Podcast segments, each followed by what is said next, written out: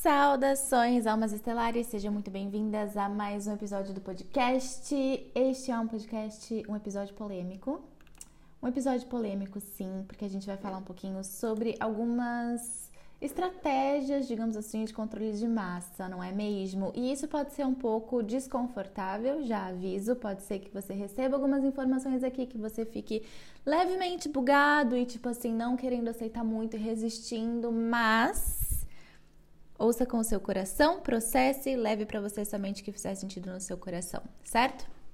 Neste momento planetário, neste momento da história do planeta Terra na linearidade, nós estamos atravessando a transição planetária. E isso quer dizer que a gente está passando por um shift, como eu gosto de chamar, um shift, uma mudança que é chique, né? Uma mudança energética. Então a gente está saindo de uma frequência de terceira dimensão para entrar numa frequência de quinta dimensão. E aos pouquinhos, quem for se alinhando a essa frequência de quinta dimensão vai começar a perceber a gente está começando a sentir a fisicalidade de um jeito diferente, de um jeito mais sutil. O nosso corpo sente e pede por estímulos, alimentos diferentes, tanto fisicamente quanto energeticamente a gente começa a perceber que algumas coisas não fazem mais sentido e aí a gente quer mudar algumas coisas que tem feito na vida. Às vezes isso vem na profissão, às vezes vem na forma de você se relacionar com as pessoas, às vezes é a sua relação com o seu espaço físico, com a cidade onde você vive, com a forma como você tem cuidado do seu corpo. Enfim, isso pode vir aí de várias formas para você. O que acontece é que a gente está passando por essa mudança energética e com essa mudança energética a gente vai passando por essas transformações tanto no indivíduo como no coletivo, porque não existe separação, não existe o indivíduo isolado, né? Existe o indivíduo como parte de uma grande rede onde todos se conectam. E, como vocês sabem, ou se não sabem, vão saber agora, existiu ao longo da história muita disputa pelo território terrestre, energeticamente falando, por forças de várias frequências e com diferentes intenções. Porque o planeta Terra, com toda a sua diversidade e riqueza de DNA, ele é um planeta muito importante para todo o nosso sistema. Então, exercer controle sobre esse planeta é muito interessante, não é mesmo? Por isso, a gente tem algumas manobras de controle que foram e ainda são usadas. Como a gente está entrando numa frequência de quinta dimensão, tudo aquilo que foi varrido para baixo do tapete precisa ser limpo, precisa ser visto para que seja transmutado, vai aparecer, vai sair debaixo do tapete e voar na nossa cara, que vem acontecendo intensamente nos últimos tempos, como vocês devem ter percebido em suas vidas pessoais. E isso acontece tanto no indivíduo como no coletivo também. Então, assim como a gente tem coisas do passado que nesse último ano vieram aí para nossa cara, pra gente olhar, algumas mágoas, às vezes dá vontade de falar com umas pessoas que passaram pela sua vida na época da Sandy, que, né, gente, o tempo está passando, a época da Sandy já foi há um tempo, tudo bem que ela sempre vai reinar, mas vocês entendem, já passou um pouquinho, né, dessa época.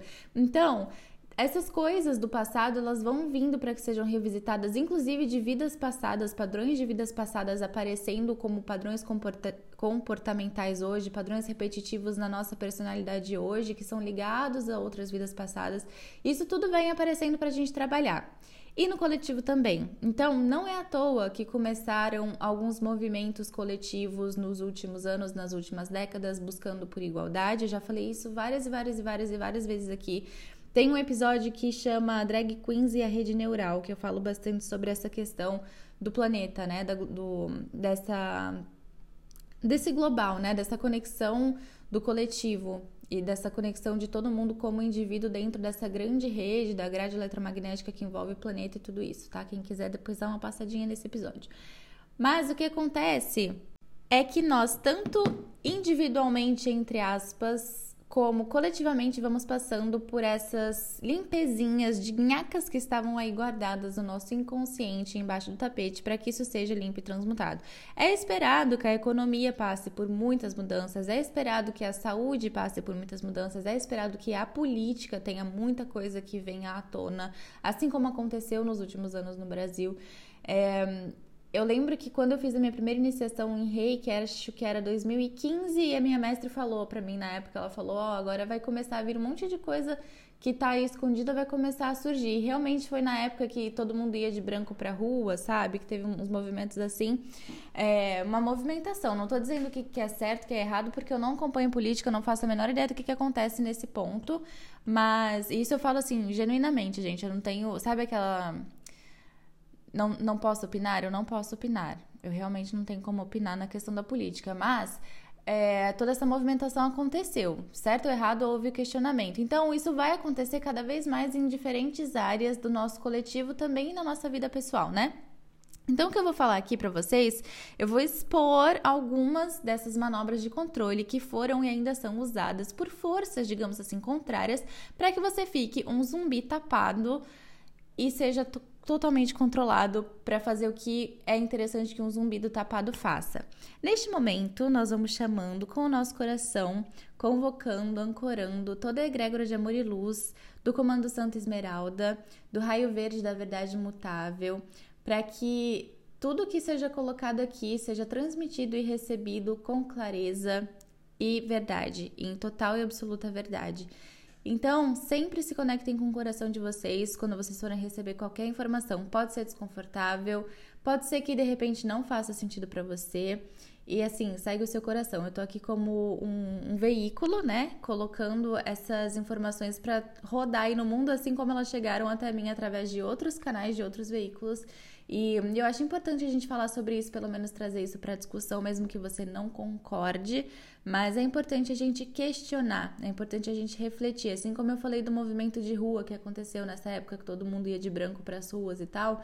É, houve um questionamento, né? Independentemente do porquê que estava acontecendo aquele movimento, quem estava certo, quem estava errado, de partido, de política e coisa e tal, houve um questionamento, houve uma movimentação porque as pessoas começaram a se questionar. Então, pelo menos isso é importante a gente fazer. Você é, se, não precisa concordar com tudo que chega para você, até porque eu acho impossível a gente concordar 100% com alguém, mas reflitam sobre isso, tá bom? Então, sob total orientação do raio verde, da verdade imutável e do mestre Larion, de todas as egrégoras de amor e luz do raio verde da verdade que nos amparam e nos guiam do Comando Santa Esmeralda, a gente vai dar continuidade a este episódio. Quem quiser, fecha os olhos, aproveita esse momento e visualiza uma luz como se fosse um tubo de luz caindo sobre você, uma luz verde folha, bem, bem intensa, bem linda, bem brilhante.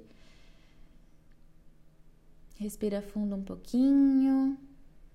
Conversa com as suas células, prepara as suas células, prepara o seu ego para receber essas informações e se conecta com o seu coração ao longo de todo esse processo. Vamos lá. Algumas manobras de controle, então, que foram usadas e que ainda são usadas na sociedade. Primeira coisa para levar em consideração em tudo isso que eu vou pontuar aqui. Tudo estamos num lugar de dualidade, terceira dimensão, dualidade, luz e sombra, masculino, feminino, positivo e negativo. O negócio, o contexto todo aqui é dual. Tudo tem parcela de luz e sombra, disso que eu vou falar.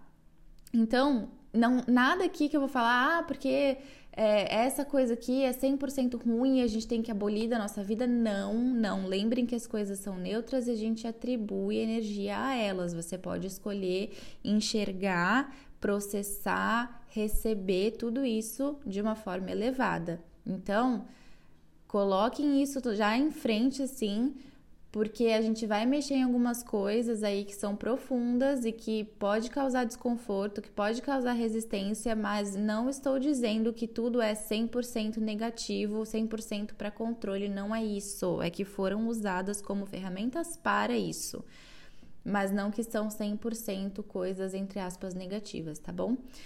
Primeiro ponto, primeira manobra, primeira estratégia de controle a religião. Sim, a religião. Eu sei. Estamos num podcast, em um ambiente espiritual, eu sei, mas espiritualidade não é religião. A religião que eu tô falando é religião, religião mesmo, que tem coisas para se seguir, regras, punição, alguém que vai te salvar, principalmente o alguém que vai te salvar ou que vai te punir caso você não obedeça essas regras. É, a religião ela acontece, pra, ela é usada para controle há muito tempo. Se vocês forem pensar lá atrás, quem tinha poder era a galera, os monarcas, né? E o clero. E inclusive, muitos, por muitos anos a população não era educada a ler e escrever, mas o clero era. É, e a ignorância da massa também foi usada como manobra de controle por muitas eras, né? Mas a religião ela entra como uma manobra de controle quando a gente coloca o nosso poder pessoal na mão de um salvador. eu sei que vai pegar aí para algumas pessoas. Eu não tô dizendo de nenhuma religião específica, eu não tô falando que a religião é 100% ruim, mas quando a gente coloca o nosso poder na mão de alguém, quando a gente espera que alguém nos salve ou que alguém nos julgue ou acha que alguém vai nos punir, isso tudo é você delegar o seu poder pessoal, o seu poder de partícula divina, de filho do Criador, para alguém, mesmo que esse alguém seja um Deus que foi criado para você. Acreditar nisso, tá? Então, quando a gente fala assim, eu vou dar um exemplo aqui, tá? Ah, se eu fizer tal coisa, isso é pecado, eu vou pro inferno, eu vou ser punido. Ou eu não vou entrar no céu, eu não vou entrar no paraíso. Eu tô dando meu poder pessoal para um Deus que está sentado num trono lá nas nuvens e vai me julgar se eu mereço ou se eu não mereço o paraíso. Percebem? Então isso é uma manobra de controle. A religião, ela foi necessária por muito tempo. Ah, mas a Bíblia, Jesus, não sei o que, ela foi necessária para que a humanidade se alinhasse dentro do, do conhecimento, dentro, melhor dizendo, da consciência que a gente tinha naquela época. Por exemplo, Sananda ia encarnar na época do Egito. Sananda não ia encarnar como foi como a gente conhece na história. Essa encarnação ia acontecer no Egito. Akhenaton foi um faraó que foi para o Egito preparar a galera para receber Sananda encarnado na Terra. Só que não estavam prontos. O Egito estava passando por toda uma uma disputa ali entre vários deuses, né, do politeísmo, e tinha uma, uma discussão ali sobre poder entre esses deuses. E quando entra Kenaton falando em monoteísmo, falando que o Criador é um só, que existe um só Deus, mesmo que ainda fosse a ideia de um Deus personificado naquela época, que na verdade Kenaton não entendia assim, mas ele colocou assim para que fosse concebido. Então, por mais que ele entendesse que era uma energia universal, ele colocou como um Deus, e é isso que a gente vê nos hieróglifos quando a gente vê o sol, né? Ele colocou um Deus personificado para que as pessoas se identificassem com essa ideia. E mesmo assim não rolou porque a ideia do politeísmo era muito forte, então não aconteceu. É, Sananda não encarnou, Sananda foi encarnar depois, vieram vários mestres no meio disso, assim, né? Vários mestres da antiguidade para preparar a humanidade para receber Sananda. E aí as religiões que vieram junto com isso vieram da forma que vieram, porque para a nossa consciência daquela época elas precisavam funcionar daquela forma. Hoje em dia a gente está numa outra consciência, por isso que a gente está entrando em transição planetária. E isso é uma coisa que poderia ter acontecido muito antes, caso Sananda tivesse encarnado muito antes, caso a gente tivesse preparado para receber Sananda muito antes. Tudo isso passa pelo nosso livre-arbítrio. Esse é um episódio sobre autorresponsabilidade também. então, a, a, ideia da religião e o controle é isso: é você delegar o seu poder para alguém que vai julgar se você merece ou não merece o paraíso, merece ou não merece a salvação. Quem julga se você vai ou não vai para um lugar ou para outro lugar é você mesmo com seu livre-arbítrio. Na verdade, você não julga, você escolhe com tudo que você faz na sua vida. Existe sim a separação do joio do trigo, que é em transição planetária. Quem desencarnar no planeta Terra daqui para frente, ou se alinha, ou é porque tá por estar alinhado energeticamente com a nova era na Terra, volta a reencarnar aqui para a construção da nova era na Terra, numa frequência elevada, numa frequência diferente de terceira dimensão, ou se ainda estiver vibrando numa frequência de terceira dimensão, vai encarnar em outro planeta. Isso é muito sério, eu falo sobre isso nos cursos. A galera, isso é a separação do joio do trigo. A galera que não tá em alinhamento vibracional não quer dizer que tá atrasado, não quer dizer que não tá evoluído, não quer dizer que não, não serviu para nada essas encarnação tudo aqui. Não é isso. É que por escolha, essa alma ainda vai experimentar outras passagens em terceira dimensão, em outro planeta. Essa é a separação do joio do trigo. Então, percebam como não existe a gente delegar a, o nosso poder pessoal para alguém. É a gente com o nosso livre-arbítrio que escolhe o que vai acontecer com a nossa vida, tá bom? Com as nossas vidas, né? Porque são várias. Bom, então, primeira coisa, de primeira estratégia de controle, religião. Segunda estratégia de controle, política. Mesmo princípio da religião, não tem muito segredo aqui, é só você aplicar o mesmo raciocínio. Se eu coloco um, um governante como alguém que determina o que vai acontecer com a minha vida, gente, eu sei que isso vai doer para muita gente, tá? Eu sei, eu sei. Abracem com o coração essa ideia. Se existe um. Eu vou falar mais ainda que vai, talvez, cutuque mais ainda, tá, gente? Mas estamos aqui para expandir a nossa consciência. Existe um governante lá no governo, tá?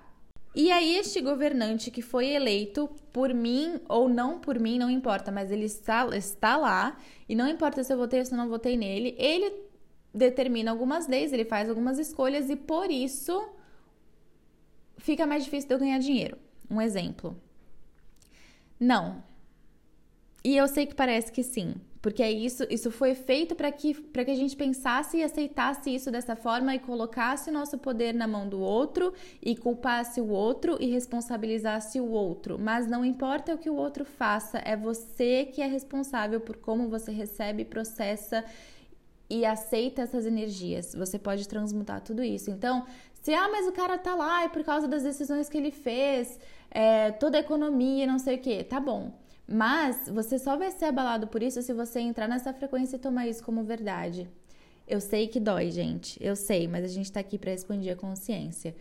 Então, se você coloca o seu poder na mão do outro, veja bem, é da sua natureza a abundância universal. Assim como uma árvore dá fruto para todo mundo, que até apodrece os frutos da árvore, de tanto fruto que ela dá, vocês podem perceber qualquer limoeiro, qualquer laranjeira que você topa aí na rua, você vai ver que ela dá um monte, né?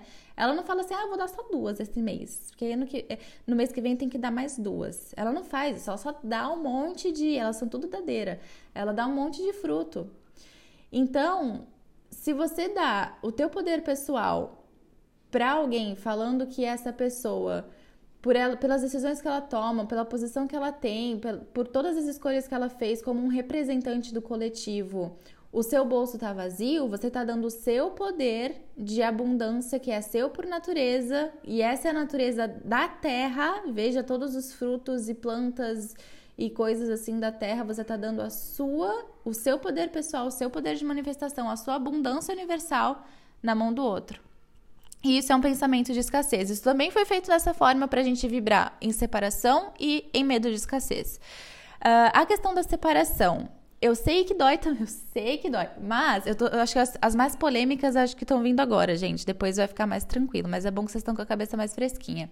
E ouçam várias vezes também, viu? Porque às vezes essa informação para entrar tem que dar uma investida, porque são muitos anos, vocês estão desde vocês não, né? A gente desde a Idade Média reproduzindo a raiva da igreja, a raiva do político. Todo mundo já corrompeu, já foi corrupto, já sofreu, já foi perseguido, já botou todo mundo para ser perseguido também.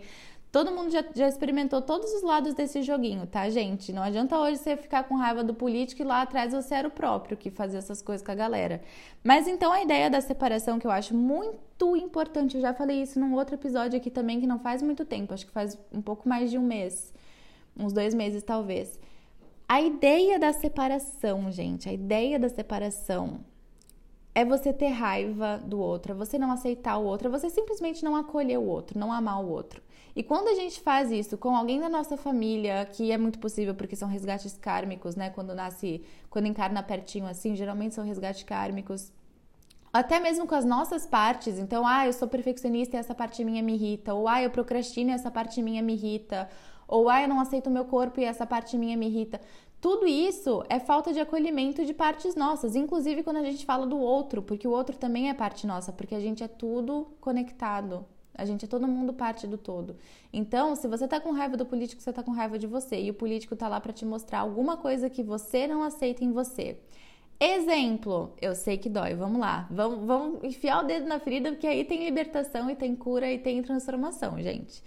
Se tem um político lá no poder e este político ele é intolerante, ele é desumano, ele não aceita as diferenças, ele hum, toma várias atitudes e várias decisões que mostram que ele é zero humanidade, que ele só se importa com isso ou aquilo, tá? Primeira coisa, ele tá te mostrando tudo o que você precisa integrar. A partir do momento que você vibra a raiva desse cara, a partir do momento que você está vibrando a raiva deste político em específico, você também está vibrando em desigualdade. Você também está separando eu e o outro. Então, processem, processem, porque se tem alguém numa posição importante para o coletivo, que o coletivo levou para lá, ou que o coletivo de alguma forma co-criou ele lá, no caso da monarquia, por exemplo, né? Se isso foi co-criado da forma que seja, que se foi por voto, se foi porque o cara nasceu naquela posição, mas se se foi cocriado pelo coletivo que aquela pessoa tá ali, é porque aquela pessoa tá sendo espelho pro coletivo. Vamos olhar para isso com olhos despertos, ao invés de continuar a vibrar em raiva. E eu sei que dói. Eu sei que dói, eu sei que a gente quer culpar, eu sei que a gente. Não que a gente quer culpar também, mas eu sei que naturalmente machuca, né? Todo mundo aqui tá na sua humanidade, então machuca em alguns pontos nossos. Às vezes isso reverbera na nossa família, é, que para muita gente é o que acontece, e, e entre outras questões assim, e a gente acaba ficando realmente com raiva. Mas, gente, é exatamente isso que essa pessoa tá te mostrando, que não não devemos mais vibrar em separação. E eu sei que isso pode doer de alguma forma. Bom, eu vou parar esse episódio por aqui, porque a gente já tocou em dois pontos e se eu continuar, talvez fique muita coisa para um episódio só. Então eu vou soltar esse episódio, Manobras de Controle Parte 1, e vou fazer o Manobras de Controle Parte 2 com os outros três tópicos que eu separei para vocês. Então, por enquanto, a gente tem religião e política e no próximo episódio, eu vou falar sobre os outros três tópicos da manobra de controle. Gratidão pela sua divina presença aqui hoje e até o próximo episódio.